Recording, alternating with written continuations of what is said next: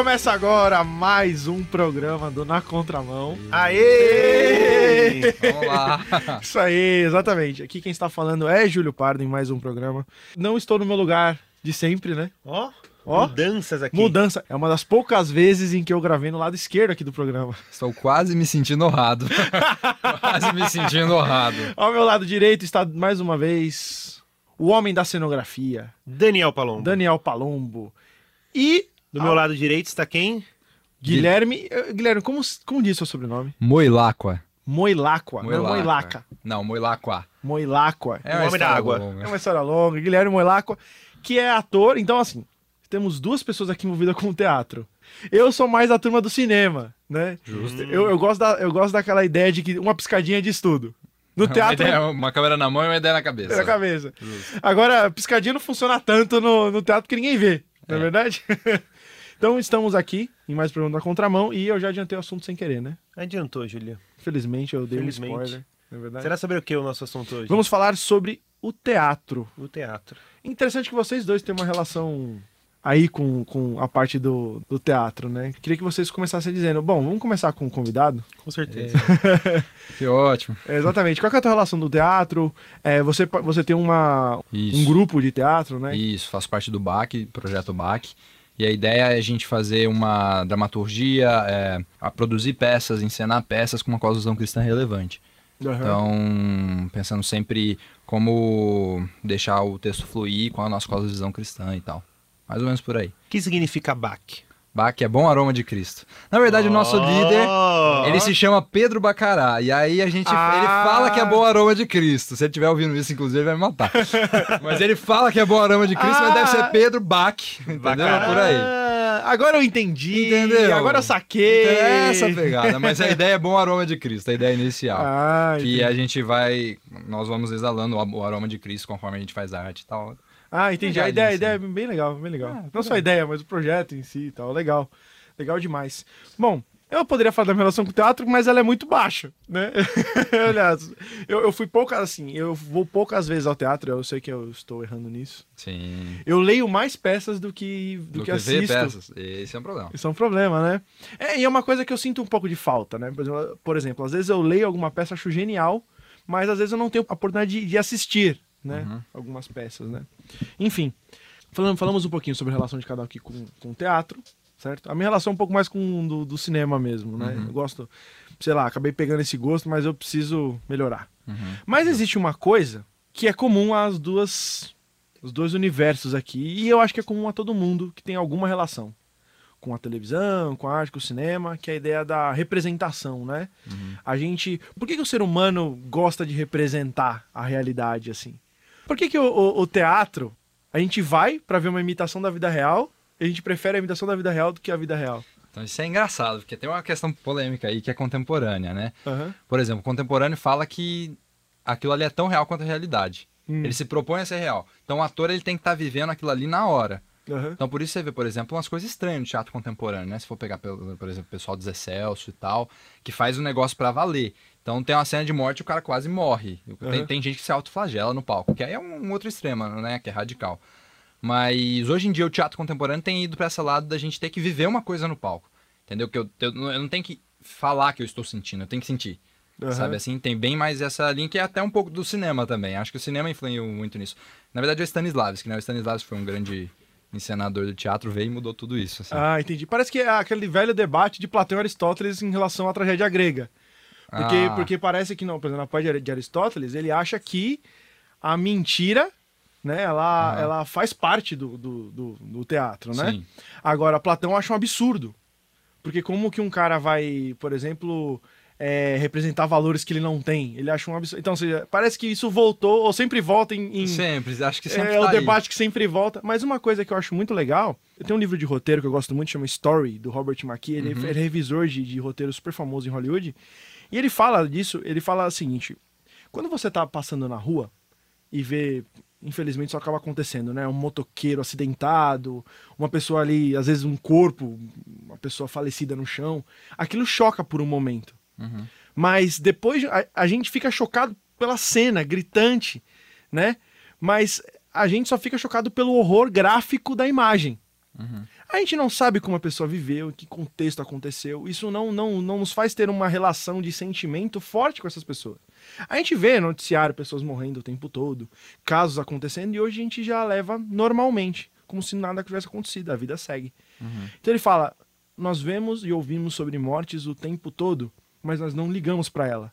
Mas a morte de Hamlet, por exemplo, a gente nunca vai esquecer. Entendeu? Porque aí, quando, quando existe uma carga representativa, isso faz com que a gente faça um recorte da realidade, mas é uma realidade que seja memorável, né? Tem essa diferença, né? Então ele, então ele fala muito, muito sobre isso, que quando a gente vê uma peça, quando a a coisa não pode ser real demais, porque no real, o real a gente não lembra, né? Quando a coisa é real demais, a gente vê, por exemplo, uma, ah, tá um corpo estendido no chão. E aí, né? O que que isso vai trazer um enredo? O que que isso vai me fazer não esquecer isso nunca mais? Né? Porque isso tem que trazer algum valor. Se, se aquela morte, seja lá o que está sendo representado, não me traz algo que seja cognoscível, não é verdade? Então há uma dificuldade aí de você ver, receber a mensagem, não é? Então existem essas, essas coisas aí que são bem, bem interessantes, assim, não sei. É interessante, tem o Guilherme de Carvalho, eu Uhum. tava com ele umas duas semanas atrás, ele falou uma coisa do teatro ser meio que a arte que tá ligada com a moral, Aham. entendeu? É bem interessante pensando nisso, né? Que o teatro tem que trazer uma moral e tal. Uhum. E hoje em dia, no contemporâneo, eu acho que tem muito uma questão do teatro ser quase uma ideia de liturgia, uma arte de, de liturgia, sabe? Assim, de propor é, fazer liturgias para, inclusive, uma perspectiva meio Doivert, assim, né? De Aham. entrar no coração do homem, propor essas liturgias para ele entrar naquilo e se dar para aquilo. É quase uma questão religiosa, assim. Se a gente for pegar autores mais contemporâneos, é, é, uma, é uma questão bem delicada, né? Aham. Porque... E, é, mas quando a gente fala de moralidade, é interessante que não é que o filme as pessoas têm que ser todas boazinhas ou, Sim. que, ou ausência de moralidade, mas o que eu acho muito interessante, inclusive o mesmo autor Robert McKee fala sobre isso, existem várias pessoas que falam sobre isso que é bem legal a gente pontuar. O interessante é que a moralidade, o certo e o errado, sejam, sejam claros para quem assiste. Tem um vilão, você sabe que ele é um vilão, entendeu? Ou pelo menos em algum momento ele se revelará assim, né? Então, ou seja, quando, por exemplo, você nunca vai ter dúvida se uma, uma tragédia no Shakespeare vai ser uma tragédia de fato. Você sabe.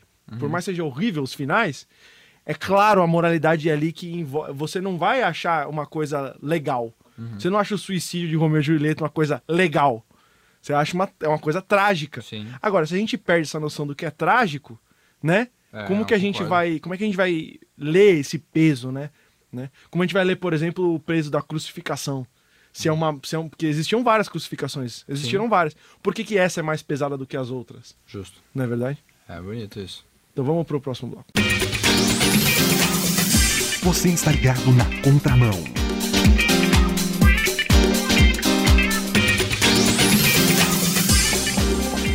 Voltamos para mais um bloco do Na Contramão. Voltamos. Voltamos, estamos falando sobre o teatro. Você tá bem, Daniel? Eu estou bem. Tô bem. Entendi. O Daniel tá aflito. Você tá aflito com alguma coisa, Não estou Daniel? aflito, não. Ah. Vamos falar sobre o que agora, Júlio Pardo? Vamos falar A Bíblia tem teatros? Temos drama na Bíblia? um, um drama, né? Deus será um, um diretor de uma grande peça chamada História, não é verdade? O que é muito interessante, né? Deus é o roteirista de uma história, né? Da qual ele também assiste. Com ele entra em cena, né? E Como ele entra em é cena. legal, ele vira ator. Ele é ator. Eu ia fazer uma coisa morre no absurda, né? Morre no palco, ressuscita no palco. Tipo o Mel Gibson, né? Que ele atua, ele, atua, ele escreve, Escreve, ele dirige. Faz tudo, faz tudo. Né? Né? Ou Mel Gibson seria fazendo aí como Deus, né? Cara, Ele imitando. Tem um cara, um diretor que é bem. Vocês falaram isso agora, eu lembrei. É, chama Tadeus Cantor. Ele é um cara bem expressionista, mas enquanto os atores dele estão encenando no palco, além de ele estar encenando a memória desse cara, o cara tá lá presente no palco. Ele fica num palanquezinho assim, olhando a peça. No palco, olhando a peça. É muito interessante nessa relação de Deus. ele estando ali, e é engraçado que ele para o negócio.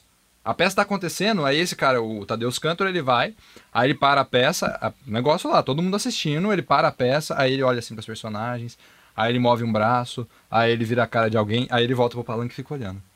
E aí eu pensei muito nessa relação de Deus, às vezes, né? Claro, uma perspectiva, não sei. Sim, mas é, que- é que é super legal. Não, e é verdade. Quando a gente escreve uma peça, a gente tá, de certa forma, imitando a Deus, né? Quem, Aham. quem, faz, quem fala muito sobre isso é a Dorothy Sayers, num livro chamado A Mente do Criador. Já citei esse Uhum. livro várias vezes na Contramão, eu acho. Que ela fala disso, que é, quando a, a gente escreve uma peça, e ela, inclusive ela usa o exemplo da peça de teatro como exemplo. quando você escreve uma peça, é como se você estivesse criando um mundo para você, Hum, né? legal. onde os seus personagens são parte daquilo que você é também, entendeu? E aí você, ao mesmo tempo em que existem vilões, existem bonzinhos e o bem prevalece no final nas histórias ou o mal, não, não importa. Mas o fato é que você teve o controle ali. Né? Então ele fala, então ele fala assim, parece que o controle que um, que um escritor de peça tem sobre a sua peça é como se Deus estivesse tendo um controle sobre a peça de teatro da humanidade. Apesar de os atores terem alguma liberdade, né? Você fala, você como ator, apesar de você estar falando aquilo que o, que o diretor diretor né? escreveu, É, o diretor. Existe ainda uma personalidade que é sua, que vai ser diferente se um outro ator interpretar. Então ainda Legal. existe algumas nuances de liberdade aí na peça, Aham. né? Isso que eu acho interessante aí. Ela faz uma esse livro é bem é bem legal sobre isso. Então, é muito interessante, se for pensar o trabalho do ator, assim, que é bem o que eu pego e estudo e tal, aham, que é muito a questão de liberdade nas regras. A gente, a gente usa muito isso, que é, é rigor na ação, liberdade na palavra. O Stanislavski também falava muito isso. Que é tipo, você tá ali nessa peça, onde você sabe o que você tem que fazer, você sabe muito bem o que você tem que fazer. Então, eu tenho que ir pegar um copo e beber uma água. É isso que eu tenho que fazer. Agora, eu tenho mil possibilidades. Eu acho que é isso que tem a ver com a liberdade, Aham. né? Pensando a gente no plano de Deus, a gente sabe, de certa forma, o que a gente tem que fazer, mas a gente tem... É perigoso eu falar isso, mas a gente tem formas de liberdade de fazer ou não fazer. Aham. Aí, aí os teólogos me corrigem. Não, mas é verdade. Existe uma, uma dificuldade, né, de conseguir entender a soberania de Deus Sim. e a liberdade humana. E, É. e- e atuando, parece que é, você sente isso Sim. de maneira mais rigorosa, né? É verdade. É bem, é bem interessante, né? Como o teatro consegue, a gente consegue ter uma noção de quem Deus é, muitas das vezes, em- no contato com a arte, né? Uhum. E você, Daniel? É a história do círculo, né? A gente está dentro do círculo de Deus. É. Tudo está no controle dele. sem fim.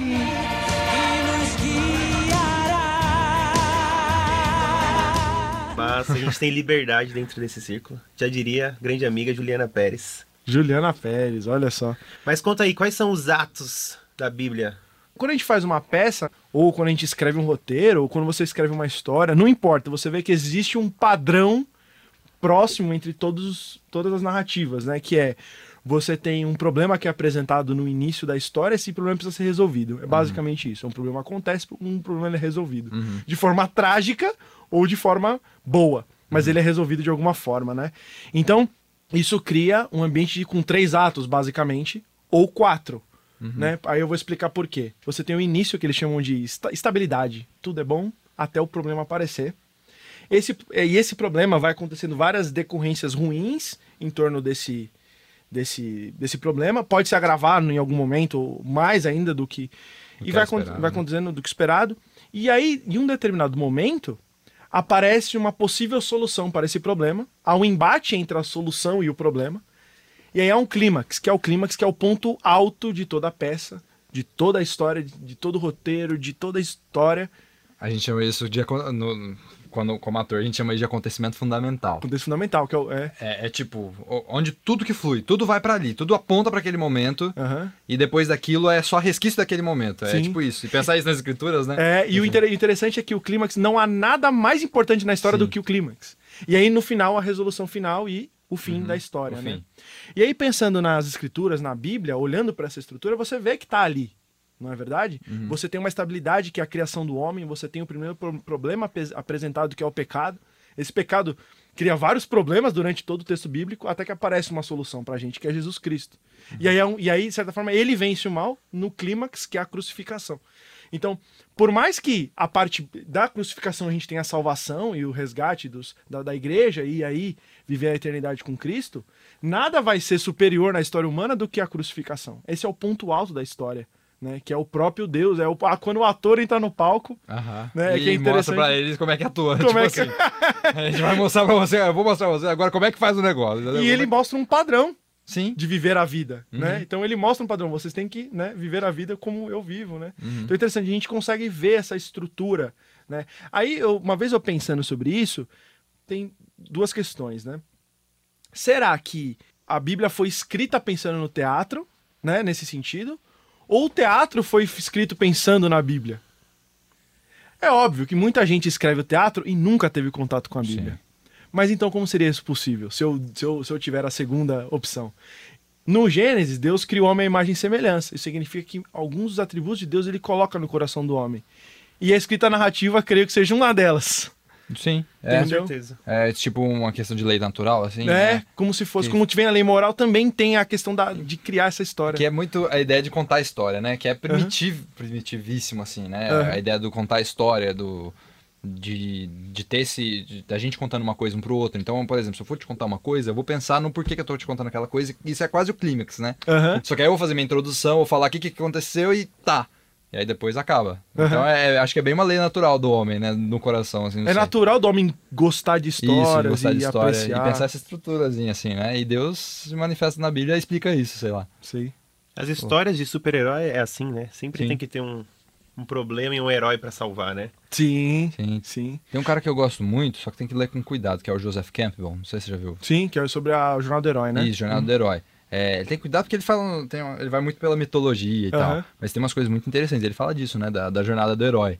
E é muito interessante que é exatamente isso. O herói vai, ele sai de casa, não sei o que, dá alguma coisa errada, aí ele volta, sabe? Aham. Maravilhoso isso. É, E o legal disso é que é pra ajudar a gente a entender a Bíblia não como um monte de histórias desconexas, né? Sim. Mas sim como várias histórias que apontam pra alguma coisa, né? Sim. E todas elas fazem um sentido. E o que eu acho legal é que a Bíblia foi escrita por vários homens. Uhum. Sim. né? Deus usou vários. E é uma história coesa, do começo ao fim, né? Tem uma. Isso eu acho que. Sensacional. isso. Só a Bíblia conseguiu fazer isso. Só a Bíblia Sim. conseguiu fazer Por isso. um, num período de, sei lá, 1400 anos, escrever um texto com várias pessoas e todo, todo mundo escreveu uma narrativa única, né? Juntando, né? Isso é. Isso é maravilhoso, cara. Eu fiquei pensando agora, imagina se a gente tivesse acabado em Zacarias Malaquias. Aham. Malaquias, imagina.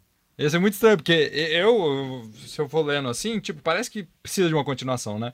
É muito estranho se a gente parar a Bíblia ali. Uma- E aí você vê que os evangelhos vêm pra fazer esse clímax e depois Aham. é, mu- é muito bonito. É uma isso. expectativa do final. É, É, e os judeus vivem isso, né? A- Aqueles até que não hoje. citaram aqui, isso até hoje. Tem uma expectativa Estão- de que Eles estão no volume 1 ainda. estão no volume 1. É, Tem o volume 2 disponível já. É, nas melhores baixar. livrarias. eles estão ainda na Sociedade do Anel, né? Falta o retorno do rei ainda.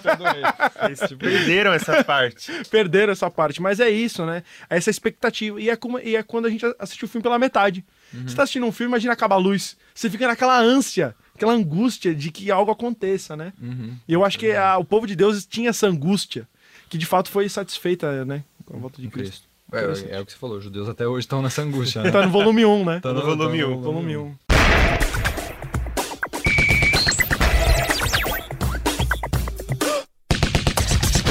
Tá todo mundo na contramão!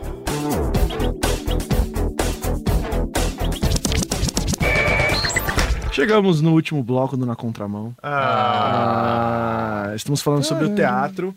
E conversei com o Guilherme aqui. O Guilherme tem uma, um monólogo muito interessante sobre Jonas. ó. Isso. Sobre Jonas. Jonas. Jonas e o peixe, Jonas e a baleia. Jonas e o peixe e a baleia. Jonas e o peixe. Mas pe... baleia não é peixe aí. É? É peixe ou baleia? Peixe ou baleia. Tan, tan, tan. A gente não- Grande anfíbio. Grande anfíbio. O grande animal marinho. Grande animal sabe é. então aí eu pedi pro Guilherme fazer aí pra gente aí eh, esse primeiro capítulo aí. Então é isso, pra vocês entenderem aí como que é o trabalho dele e que eu acho super legal a gente poder entender as escrituras aí dessa forma também. Com certeza. Homo sentimentalis. O homem regido pelas suas afeições. O homem que dorme em uma tempestade faz uma tempestade em um copo d'água. O homem do século XXI que ama selfies e odeia tá errado. Filho de Amitai. Amitai, que significa a própria verdade. O filho da própria verdade, que procura nos caminhos errados o caminho certo para encontrar uma direção. Para se encontrar. O que perde a sua identidade em meio de um milhão, dois milhões, vários milhões de tweets que dizem pra você ser você mesmo. Quem dita quem nós somos? Nós ditamos quem nós somos? Será que o caminhante faz o seu caminho ou o caminhar faz o caminhante? Hoje eu quero expor diante de vocês, mostrá-los um homem covarde, um homem ridículo, imundo, um homem preso no lamaçal da sua autoafirmação. Um homem disposto a abrir mão da identidade recebida e tentar criar uma identidade a partir da sua própria vontade. Sentimental, passional, afetivo, disposto a pedir a morte do que resistir o sol queimando na sua própria cabeça. Embriagado do seu auto-engano, cheio de si. E eu, bom, eu era Jonas, o filho de Amitai. E eu orava veementemente todos os dias. Eu cumpria com rigor a lei. Um homem de bem, um homem que amava os seus ideais e meditava nas escrituras diariamente. Até que um dia. Bom, até que um dia Me tiraram do caminho tão precioso que eu criei pra mim mesmo. Não, não, não, Deus, não. Nínive, não, Nínive não, eu, eu não vou pra Nínive, não. Não, Nínive, eu não vou pra Nínive, não, eu não vou pra Nínive, eu não quero ir pra Nínive, Nínive não! Senhoras e senhores, eu vos apresento Nínive. Nínive, nada mais do que uma lata de lixo. Senhor, eu fui feito para ficar aqui, eu fui feito para ficar no meu cercado, no meu povo, com a minha cultura, com os meus gostos, com os meus sentimentos. Eu fui feito para ser separado, eu não fui feito para ir atrás de povinho nenhum. Vamos deixar isso para outra pessoa, né? Até porque tem muita gente bem melhor para fazer esse trabalho, não é mesmo? Eu preciso mesmo é fugir, é, quer, quer dizer, eu preciso é ir para um lugar melhor. Eu fiquei sabendo de um lugar muito bom, como é que chama? É, é, é Tarsis, Tarsis, isso. Dizem que lá em Tarsis não tem ninguém te incomodando, se é que vocês me entendem.